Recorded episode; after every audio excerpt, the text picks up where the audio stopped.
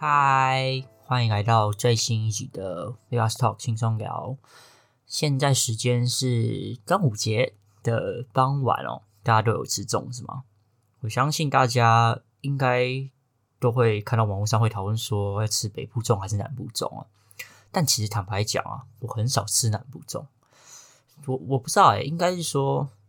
就是生长环境接触到的东西，就是不会有那种里面包直接包一块控肉，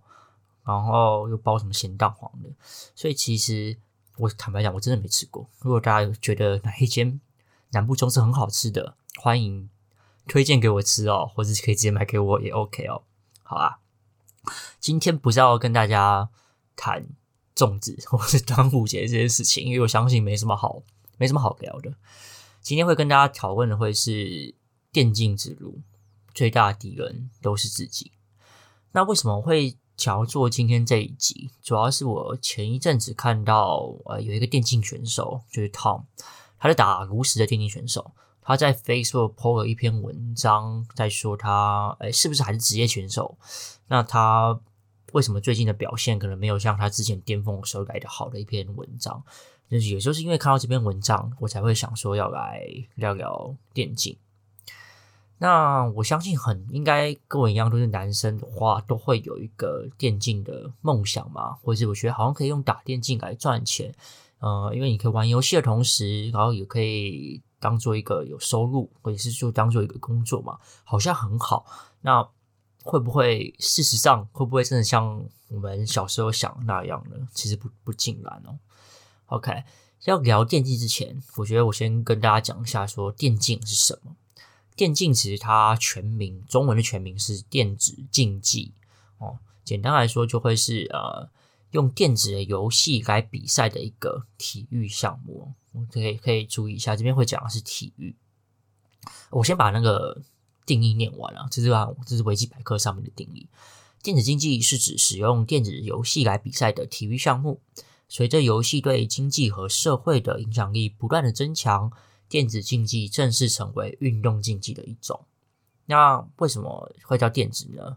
它就是利用电子的设备，比如说这是 PC 电脑、游戏的主机 PS4、Xbox、Switch 等等，或是街机，或是手机，像很多手游嘛，作为运动的器械来进行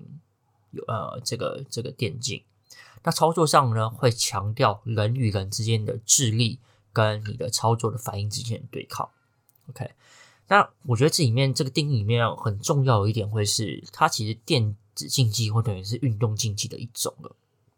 也就是说，现阶段的人，现阶段的定义会变成是，它不只是只是玩，或是就是不务正业的代表，而它和它已经变成是另外一种运动的项目。那在台湾来看哦，其实在二零一六年的时候，教育部它就已经认定。电子竞技为一个技艺，而且你是可以在高职设立那种电竞专班的。那另外呢，在二零一七年的时候，立法院就已经删读哦，他已经把电子竞技的这个产业跟运动经济业，他把那正式纳入了所谓的运动产业的范畴。所以之后，如果你的小孩啊，你想他想说，我爸爸妈妈，我想要打电竞。你你其实你的感观念是可以有一点调整的，因为它已经是一个运动的项目。但说到运动项目，我相信在台湾目前的社会还是会觉得运动好像是没有一个，就等于是不稳定嘛。你必须要表现得非常好，可能才会有好的成绩。那我们等下再来谈这一个。那现在在二零一八年的时候，就是全国大专运动会，也就是那个那叫什么？那简称叫什么？有点忘记了，全运会吗？他已经把英雄联盟，也就是 LO 跟炉石战记一个打卡牌的游戏变成全运会的一个比赛项目。所以从这几年的发展来看，台湾对于运动竞技这一块，呃，电子竞技这一块已经有逐渐的在跟上国际的轨道了。但其实我自己的观点还是不够啦。为什么会不够？主要是因为其实像在欧美，它其实。已经这个体系已经发展的是非常好的，不管是比赛的呃举办跟多元性，以及很多企业会赞助呃，比如说我就成立一个企业的战队，那你如果是打得很好的梗，你就可以被企业牵走，变成职位的职业选手吧。好，那我先跟大家说，呃，我当初一开始接触接触竞技的时候是什么时候？我记得那时候我是国中吧，就有在电视上看到有未来他举办的一个跑跑卡丁车跟星海争霸的一个比赛哦。记得那个时候是由那个 TSL 台湾电子竞技协会所举跟未来一个所举办的。那那时候就有一个职业战队的概念。我想，我我觉得那时候就有投资电竞的那些企业，不管是耀月啦，然后。闪电狼网诶，那闪电狼叫什么？网银吗？有有点忘了。跟其他有支持的华裔，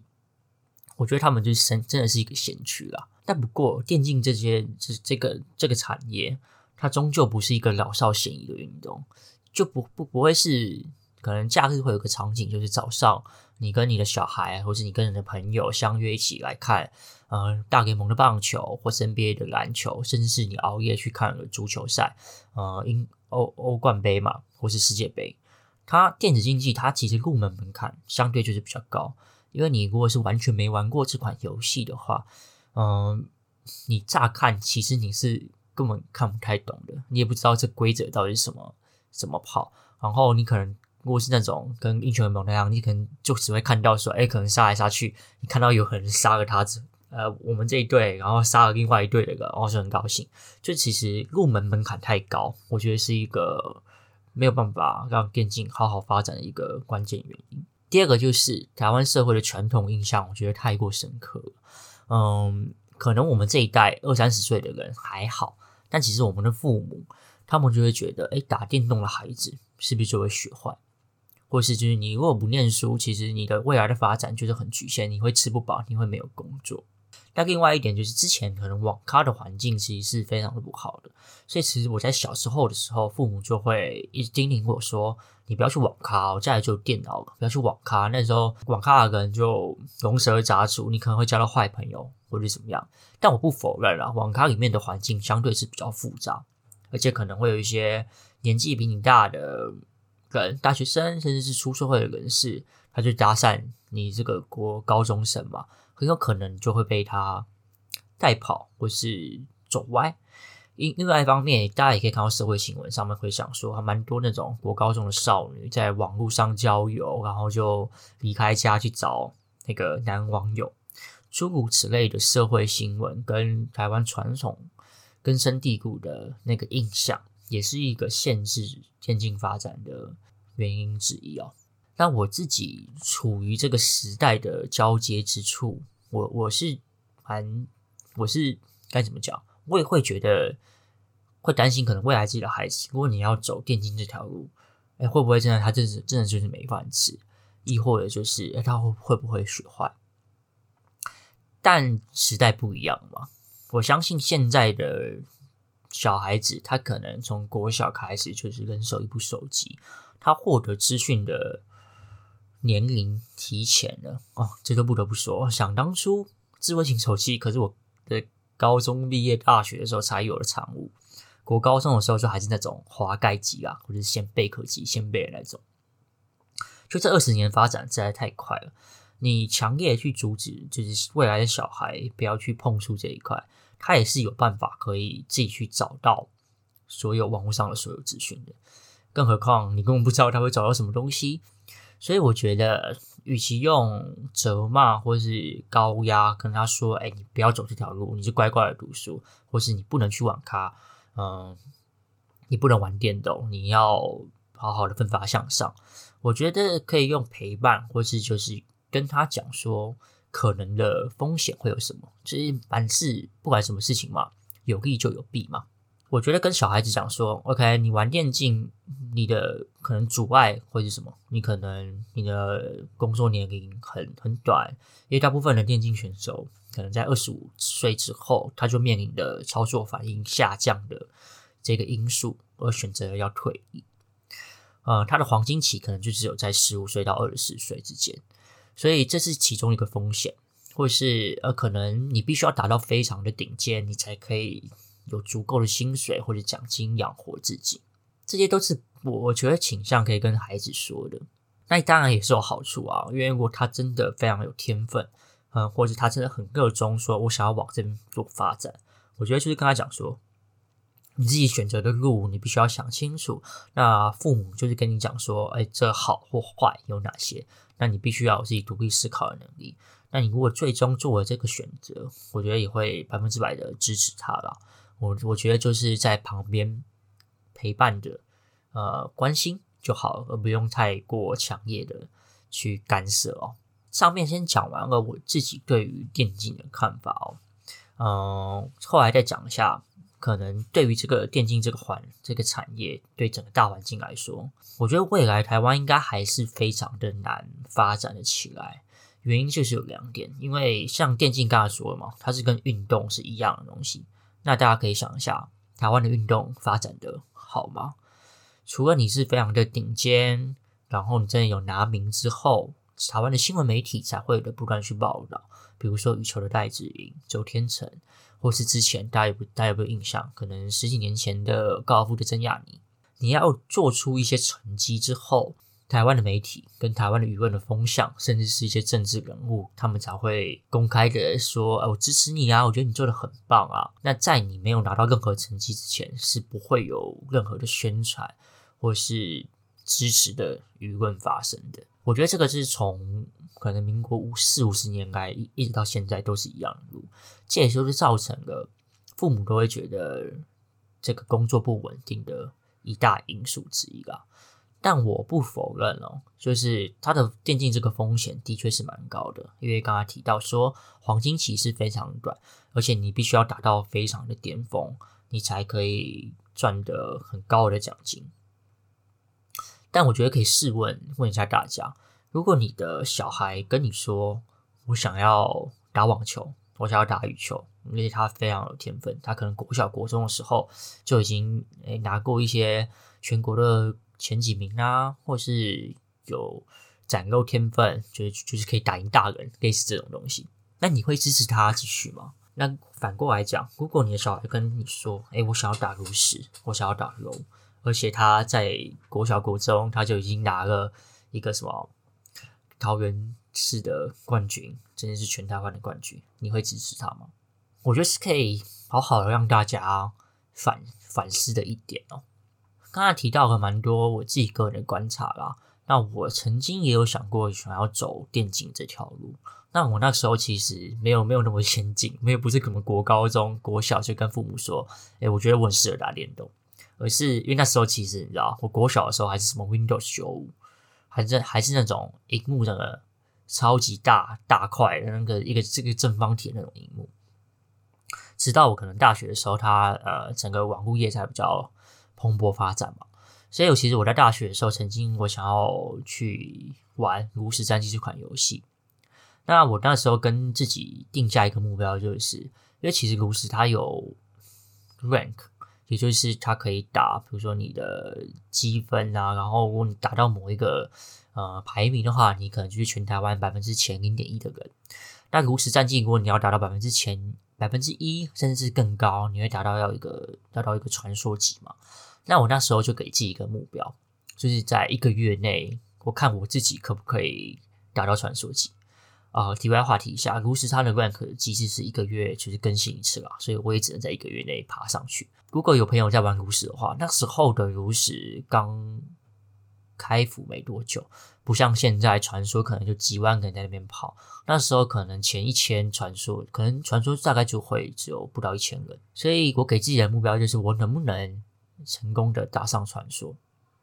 如果可以的话，那我就觉得我有资格。而且只是有资格哦，有资格可以尝试往这条路去发展看看。而且那时候大学觉得，哎，为什么要选炉石？主要也是因为炉石它其实就是靠脑力，它不需要靠你手部或者是按键盘滑鼠的那种灵敏度那种操作。所以其实玩炉石的人是可以年纪是可以可能二十五岁之上，你甚至可以到三四十岁，因为你其实就是靠你的头脑嘛。好，所以我有定下给自己这个目标之后呢，我就去做。我记得我记得那个时候是暑假，那我可能就是每天不断去打。那我我那时候打，我大概打到你传说可能再赢个三场，我只要再赢三场就可以爬上去了。然后我永远记得那一幕啊，就是可能有点求好心切，然后导致你在打牌的时候，其实你会想很多，你知道，就可能想说，诶，如果我这个打出去会不会就输了？那我我明明差三场的，又变成差四场，那还是我应该打别的路线？你知道，在这个想很多的过程当中，呃，你就不断的跟自己对话，然后就因为想太多，然后导致你可能打得不好。所以我记得那个时候明明就差三场，然后从那个转捩点开始，我就一路输下去，变成可能要打个一二十场才可以再上到传说这个 rank。所以从那个时候我就有一个很深的体悟，就是，哎，其实电竞不像你，不像你在外面看那些电竞选手得名之后那么的光鲜亮丽，它不是一个跟，我觉得它不是一个很跟别人。竞技的运动，诶，虽然它表面上就是跟别人互相 PK 嘛，但我觉得更多的是跟自己对话，而且是要你自己的心态是要非常的稳定，而不是，嗯、你可能心态一个炸裂，然后你就一去不复返哦。我觉得 我那时候的自己就是太急躁，而且完全应该说没有想好吧，要导致我整个就是有点崩盘的概念。我不知道大家知不知不知道啦。呃，很多电竞选手，他们其实如果真的是职业选手的话，他每一天的生活的流程就是起床，开始练习。那个他练习可能会分成就是团队的练习，可能从早上十点、十一点起床之后，从中午十二点开始练到晚上的八点，这是团队练习的部分了，就已经八小时，这就是他所谓的上班时间，因为他是职业选手嘛。但其实你八点，你会不会觉得他应该下班了？其实也不会，职业选手他就会自己的去自我练习，他可能从八点就一路练到凌晨三四点，然后又开始睡觉。他日复一日的，就是不停的在重复这个环节。嗯，我相信大家现在处于疫情这个情况，每天待在家里面应该都已经蛮闷的。但电电竞选手他其实，在没有疫情爆发的时候，他们的 routine 就是这样子。我甚至有听过前面一开始听到我刚提到那个 Tom 嘛，他之前也有说过，他其实一天可能练习大概会到二十个小时，睡觉时间就就是四个小时而已，而且那二十个小时是不间断的，他就是不停的去打，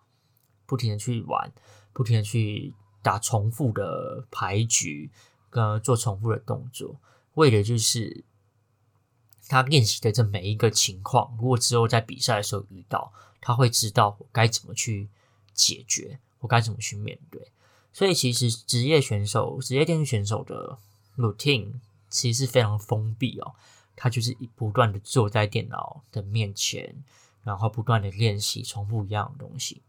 我相信，就是你重复一样东西，一开始它可能是非常的好玩的，但如果你把好玩的事情当成工作的时候，渐渐的就会变得不好玩，所以职业选手在黄金期的那几年，他们应该都是在燃烧自我，燃烧他对这个游戏的热情，燃烧他对这份工作的呃向往，不断的燃烧自我，然后来达成他可能的成就，而且能拿冠军的比率其实还是低的，可以啦。我台湾应该最有名的就是 TPA 吧，英雄联盟 S two 的冠军和那个 Tom，他拿过炉石的世界大赛冠军。其实你要成为顶尖，也是非常难的，而且在成为顶尖之前，你要先度过不断的练习，很辛苦的这个过程。所以在我了解到这一块之后，我就当机立断，觉得啊，我不适合往这边发展。第一点就是，我可能没办法忍受，我要一直坐在电脑前玩一样东西。我觉得我的热情没有像他们那么高啊，没办法燃烧那么久。另外一方面，也就是我给自己的机会是，我也没有把握住嘛。所以就综合以上两点，我最终就等于是手机这一块啦，当做一个休闲的玩家，关心台湾电竞的发展，跟我喜欢游戏的电竞发展。那总归一句，如果现在在听的人，你有可能曾经想过要往电竞发展，或者你现在想要玩电竞，或是你想要做一些电竞相关的产业的话，大家可以先检视自己的热情是不是如此的高哦。如果你真的很高，然后你也电你也觉得你是蛮适合往这边发展的话，那我觉得就鼓励你持续的往下迈进。呃，持续努力的不懈，我相信一定可以达到不同的高度，也会有所成就的。好啦，今天这集就先这样子喽，我们下一拜再见，拜拜。